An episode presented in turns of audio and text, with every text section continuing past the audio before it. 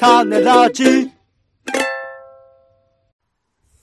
一週間お疲れ様でした。聞いてくださった皆さん、ありがとうございます。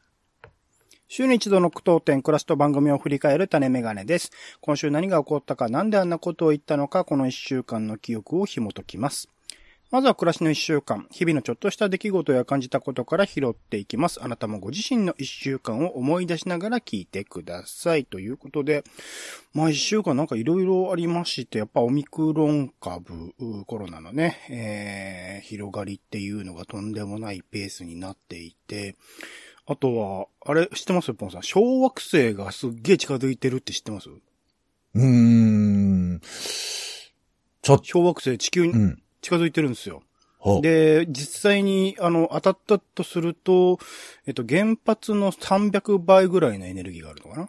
うん。原爆か。原爆の。うん。みたいなものがあったりとかで、ちょうどまあ収録日の、えっ、と、前日の深夜ですね、えー、津波がく、津波津波ではないとかっていう話でもあるっていう、なんか今までにないケースの、なんか、あの、波が来てるっていう話もあったりとかして、うん。こういう、なんて言うんですかね。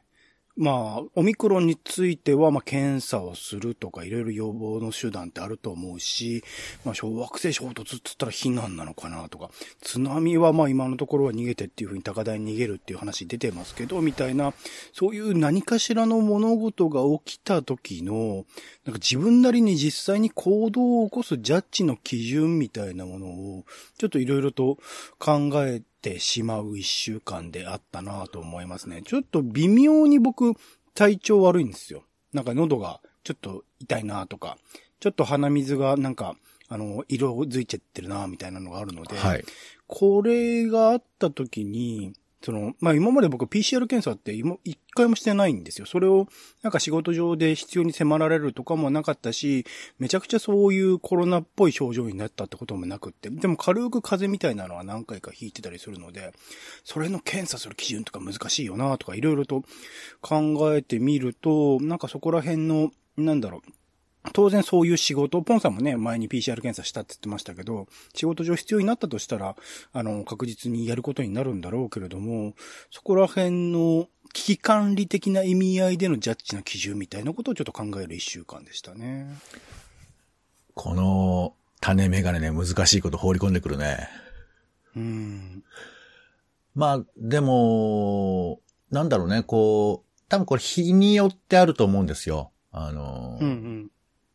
このでっかいニュースに気を取られて不安になる週と、うん。身近なことばっかりに目がいって、そのうんうんうんあ、え、そんなこと世の中であったのみたいな気持ちになるときと、これ両方あるじゃないですか。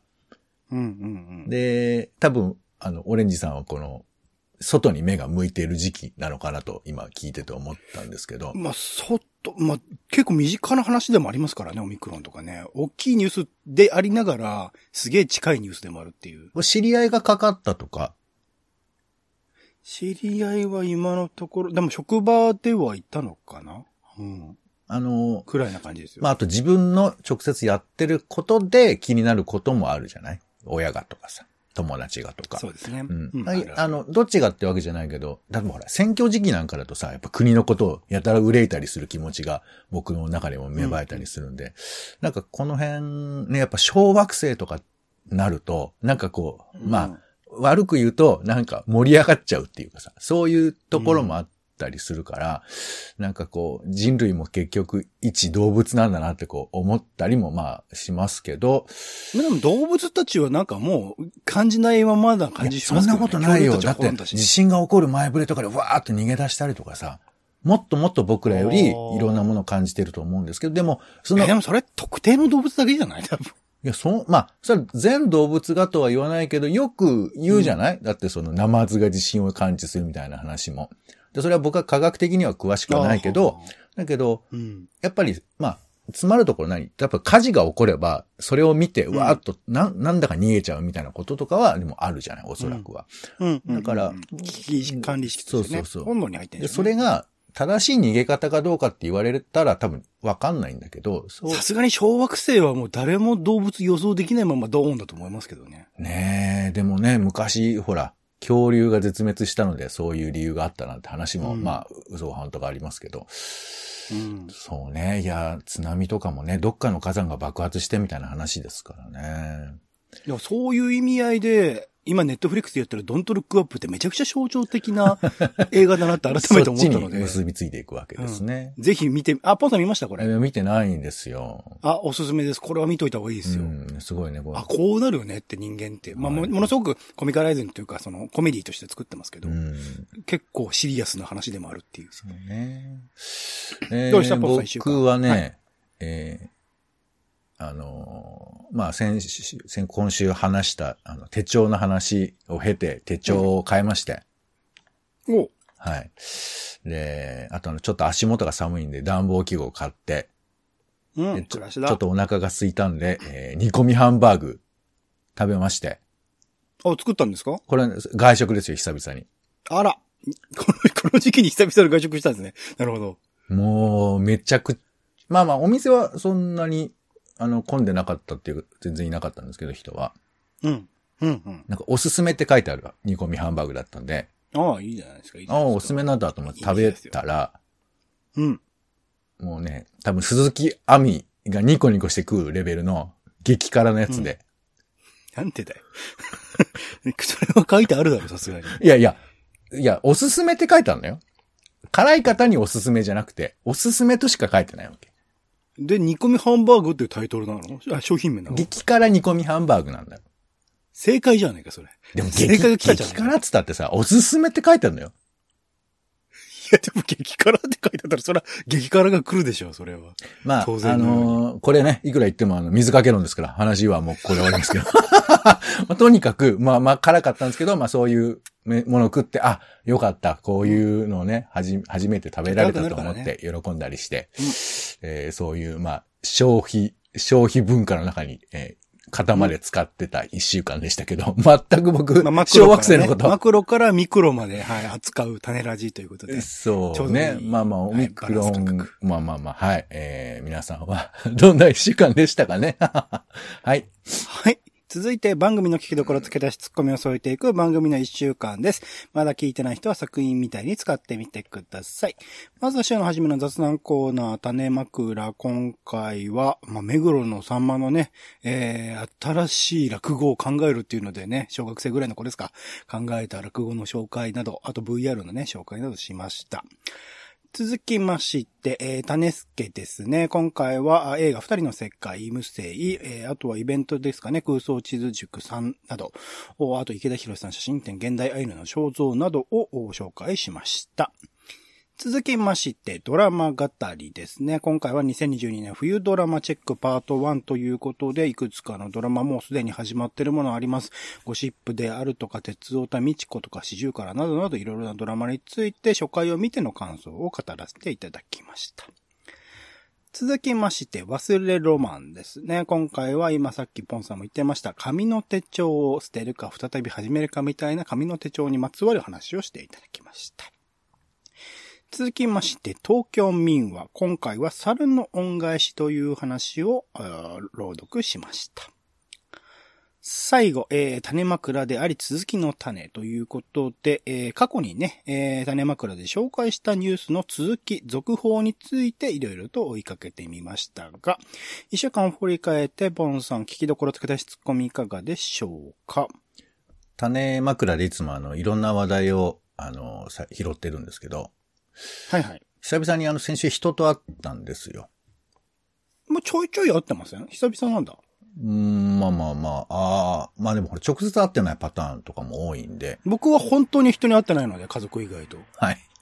それは自慢されても困るんですけど、あの、まあ、久々にって言われるとね、うんああ、そうだか。うん久々に会って、で、なんか喋ったんですけど、なんかね、いろいろ繰り出してみたんですよ。なんか、繰り出してみる。あのー、正月何してましたかみたいな話とかいろいろしたんですけど、結局やっぱオミクロン株の方に盛り上がりがい奪奪われてしまうという感じでして本当。身近だもんね。身近、身近っていうか、まあ、その、共通の話題だよね。共通の話題ではあるんですよね。でちょっとだからね、なんとか他の話題いけるようなちょっとやり口を考えたいなっていうふうに思いましたね。はい。やり口。なるほど、なるほど。いいですね。うん。あとごめんなさい。これ一個訂正なんで、訂正っていうか、続報ということで、娯楽計画種助でお伝えした池田博さんの写真展なんですけれども、うんあの、まあ、オミクロン株の影響もあって、東京都が様々な施設を、えー閉鎖したり、えーしている中で、この池田博さんの写真展も、これ延期になってしまいました。はい。。なので、これあの、実はね、すでに延期が何回か繰り返されていたので、なえー、そう。そう、なかなか見に行けないなという気持ちの中で非常に残念なんですけれども、まあ、いつ始まるかはね、ちょっと、まあ、それこそそれはまあ、オミクロンの都合という感じもありますが、まあ、伸びちゃっているというところもあるので、その辺は一応補足でお伝えしておきます。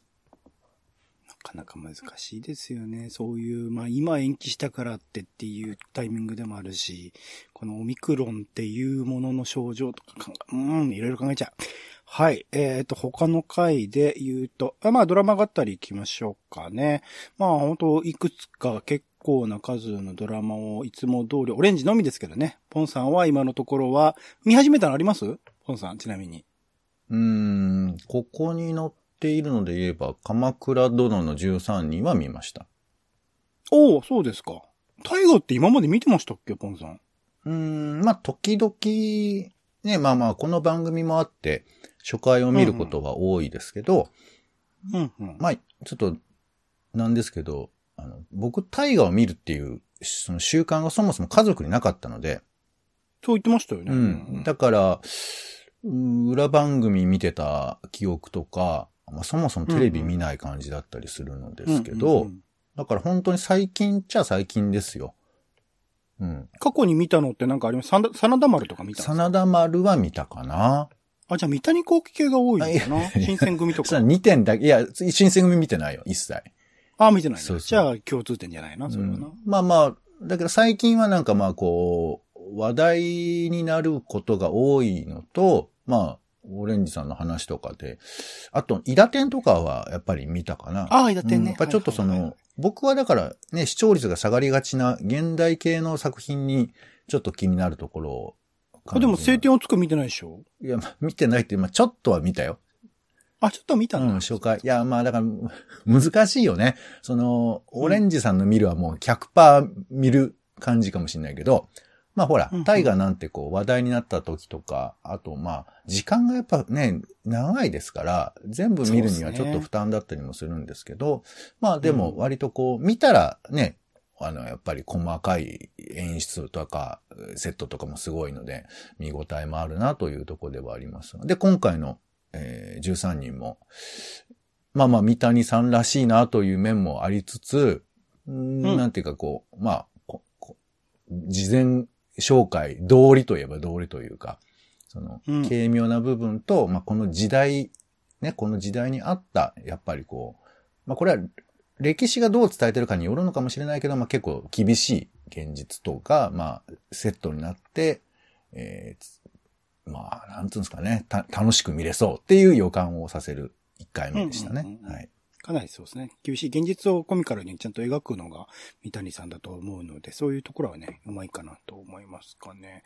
あとはそうだな、個人的にはもっと断捨離をしていこうかなっていうところで言うと、まあ、今のところは見た中で言うと、オイハンサムはまあこれから追っていかなくていいかなと思ったり、四十からもちょっと2回目とか微妙だなみたいな感じもあったので、これからさらに断捨離を進めつつ、また新しく始まるドラマもね、この1週間であったり、始まったドラマもあるか、あったりするので、そこら辺も続いてチェックしていきたいと思います。断捨離情報をぜひ、あの、共有していただけると嬉しいですね。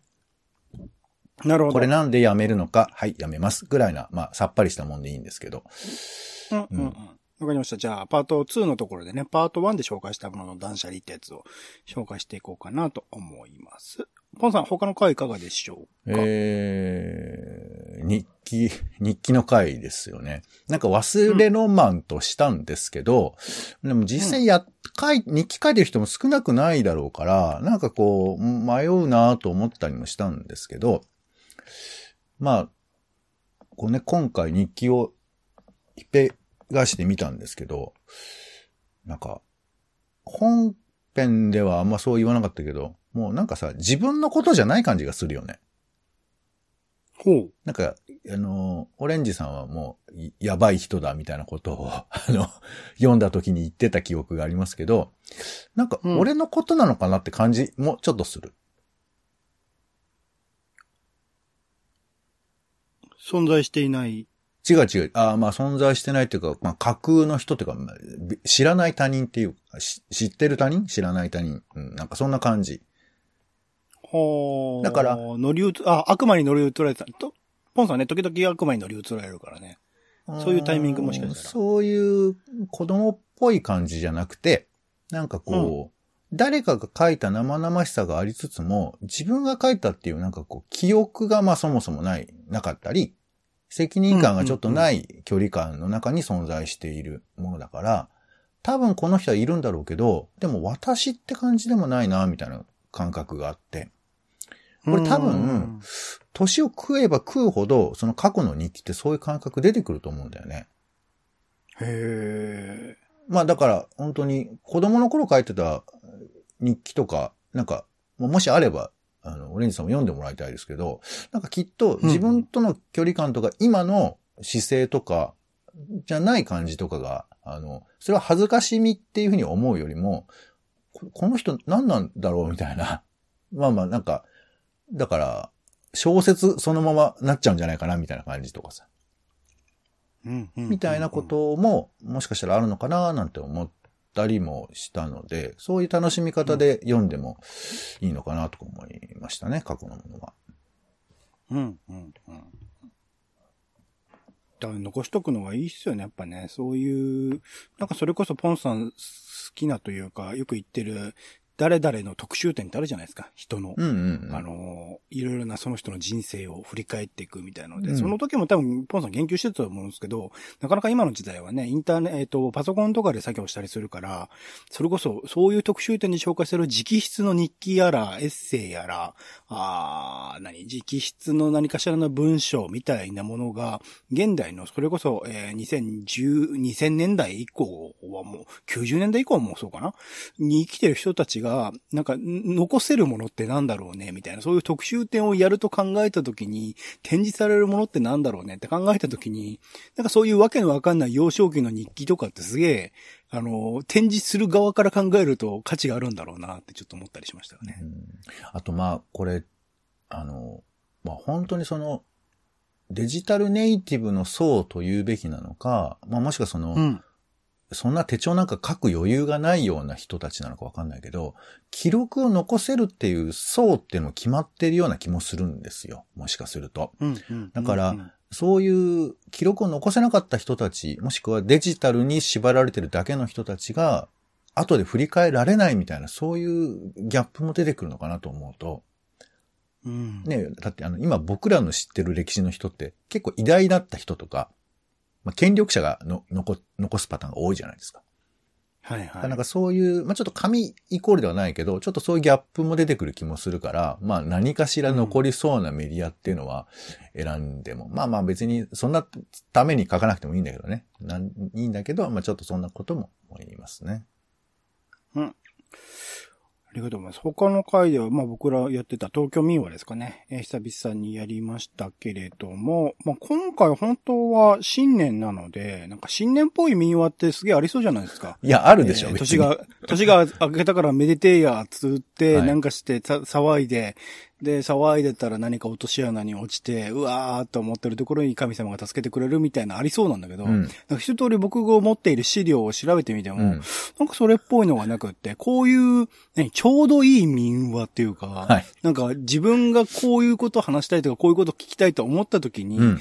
みちょうどいい民話を検索で探せるサービス欲しいなって思いましたね。土地とかまあそうね。土地でも検索できるし、時間でもしょ検索できるし、テーマでも検索できるような、うんそういうサービスあるといいなと思いましたね。まあその基礎を作っているのが今オレンジさんなんじゃない？ちゃんと。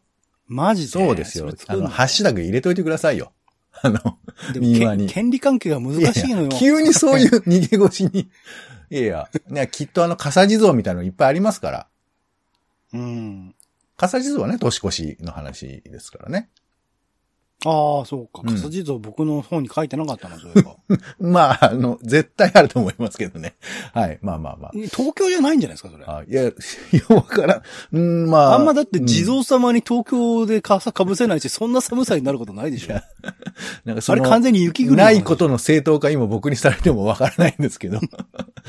うん、まあまあまあ。まあまあ、ないのうん。あの、でもね、あの、これいつも言ってますけど、あの、地元の、なんか見たこと、今でも見たことある、えー場所のお話とか聞くと、やっぱり燃えるので、そういう意味では、まあその時間もね、あの、今の、今この時間、時期の作品っていうのもあるけど、私の地元の作品っていうのは見つけられると嬉しいんで、これ1個か2個か、あの、皆さん持っててもいいかもしれないですね。うん。ちょうどいい話でございました。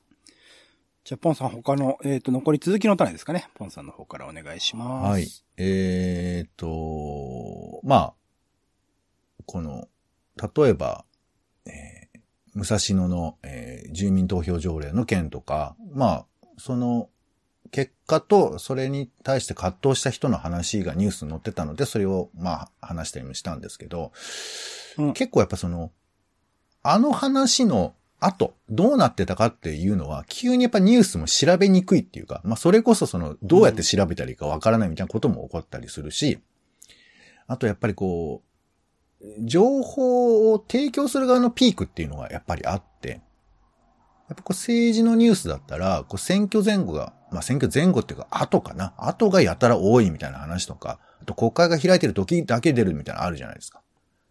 で、その、やっぱ提供する側の出してるものに僕らは、まあ、結果としては依存してるっていうか、見たいものを見てるですら、こ、ですらなくて、やっぱり提供されてるものしか見てないわけだから、この追いかけるっていうことは、まあだから本当多様なニュースがあってほしいっていうのもあるし、いろんなものが手に入れられるようにこう考えないと、なんかこう、検索キーワードを考えるっていう基礎能力、基礎能力みたいなものとか、いるよなーなんてちょっとこう、真面目にね、思えば思ったりもしますし、あとま続きがやっぱ面白いね。その、いわゆる分かりやすく悪いとかいいとかっていうふうな感じに分けられないところがやっぱ続きの良さかなと思うので、そういう意味では、あの、ちょっとめんどくさいけど、続きを追うのは、ま時々やりたいなと思いますね。うん。まあそこ共通するとは思うんですけど、僕はその遅れるっていうか、まあ今、そのニュース速報的なものに乗っかって、えー、まあツイッターとかでもね、えー、すぐその日に起きたニュースとかに反応したり、ハテナブックマークとかでもそういうのが多かったりするんだけど、なんかそういうニュースに遅れて反応するみたいなことっていうものも、実は大事。それこそまあ追いかけるってこともそうなんだけど、初めてその知るっていうタイミングが別に時間が遅れたからといって、その人本人にとっての自分ごと化できるタイミングだったりすれば、ちょうどいいタイミングって多分人によって違ったりするので、その遅れる映画とかもそうなんですよ。公開最初の時に、やっぱり、あの、注目されて、そこでプロモーションかけて、めちゃくちゃ劇場公開するみたいなのが、映画のプロモーションとしても、お定石になってきているので、なんかそれに反応するために、まあ公開直後に盛り上がったりするんですけど、なんかまあ見る側からすれば別に2週間、まあその劇場の公開規模が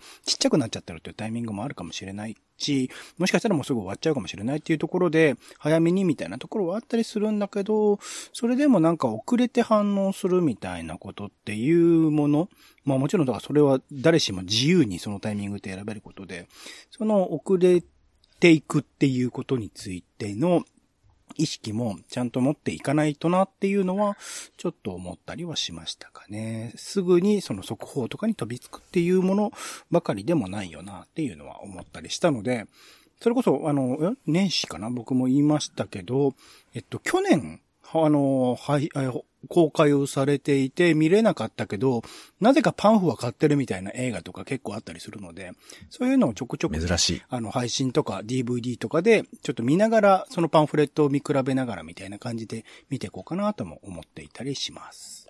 なんか民族学の話をこの前ちょこっと聞いたんですけど、なんかそこでね、聞いたっつうか、ポンさん、そうですよね。イベントの紹介してましたよね。そうそうそう、それに今出たんですけど、うんうんなんか伝承っていうキーワードが出てきて。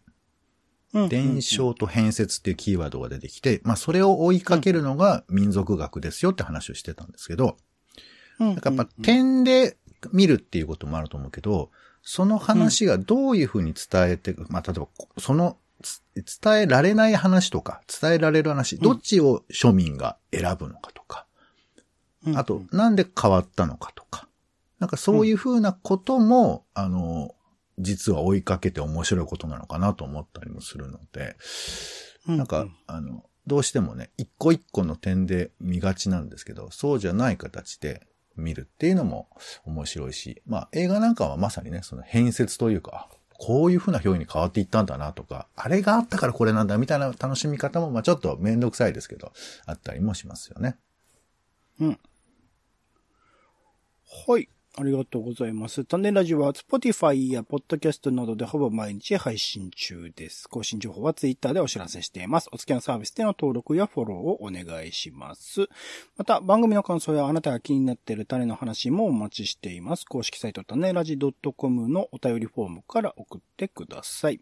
ツイッターでハッシュタグ種ラジ、ハッシュタグカタカナで種ラジで投稿いただくのも大歓迎です。お願いします。それでは種ラジ今週の一曲、ポンさんお願いします。ははい。えー、毎回ね、今旬な曲、もしくは、ただ僕が旬な曲を、えーお伝えしている、この今週の曲ですけども、えー、まあ、長く生きていると、口ずさむ理由がもうもはやわからない曲ってあると思うんですよ。うん。まだ、まだ、オレンジさんはないかな。なんでこの歌歌っちゃってんのかなみたいな。なんでとは思わないですね。普通に好きだからっていうのはあります。いやいや、その、好きだからなんだろうけど、そのほら、何か聞いたとか、何か気になってとかさ、アルバム聞いてとかで口ずさむパターンの方が多いじゃない。うんどこからこの、脳のどこからこの曲出てきたのかわかんない曲ってあります？あ、ありますよ。くるりの曲とか結構そんな感じですよ。あるんですね。いいですね。いいですね。はい。あの、くるりの、まあ、俺さんがくるりの曲だとすれば、僕はこの正月口ずさんだ曲、ベストワン、えー水谷豊のカルフォルニアコレクション。はあ。カルフォルニアコネクションっていう、えー熱中時代刑事編っていうドラマが昔ありまして、うん水谷豊が主演で。で、熱中時代ってさ、先生ものってイメージあるでしょ？まあ、それすらもわかんないか。うんそうですね。熱中時代って言葉面的にはね。そうか、北野光大先生も知らないか。おー、みんな聞いてくれーっつって。給食食べるぞーみたいな。全然わかんない。ごめんなさい、わかんないです。マジか戦戦前戦前の話？いやいやいやいやいや、その、まあ、いや、この日本テレビでね、あの、水曜グランドロマンって確か枠だったと思いますけど、めちゃくちゃ跳ねた番組があるんですが、まあ、うんえー、いや、もう本当に、あのね、小学生が相手なの、この、えー、学校ものっていうのは。普通はさ、うん高校生とかの、まあ、葛藤とか描くんだけど、小学生が相手で。だから僕の先生はフィーバーって今日聞いたことあるでしょ嵐を巻き起こあす。僕のせ接点ですね。はい。はいあったあった。あの曲、なんかバラバラエティで使ってますね。あれが主題歌なんですよ。へそうー。まあ、っていうのの、それの、えっ、と、えーバ、バリエーション版で、その世界観だけが、あの、全然違うのよ。全く話は繋がってもいないんだけど、水谷豊が、その、ちょっと熱血感を演じるっていうやつで、長いな、この説明。ごめんね。その、ね、えー熱中時代、刑事編っていうのがあって、で、刑事役やってたんですけど、これの主題歌で、カルフォルニアコレクションっていうのがあって。うんこれがね、いや、ほんと刑事物のイントロとして最高のね、でーん、でーん。まあ、これ聞いていただきたいですけど、えーこういうのってあんま紹介しても聞かないの？オリンさんは。聞かないっすね。聞いてよ。ちょっとは。ちょっと聞かないでしょだって俺、俺の紹介も聞かないでしょ聞く。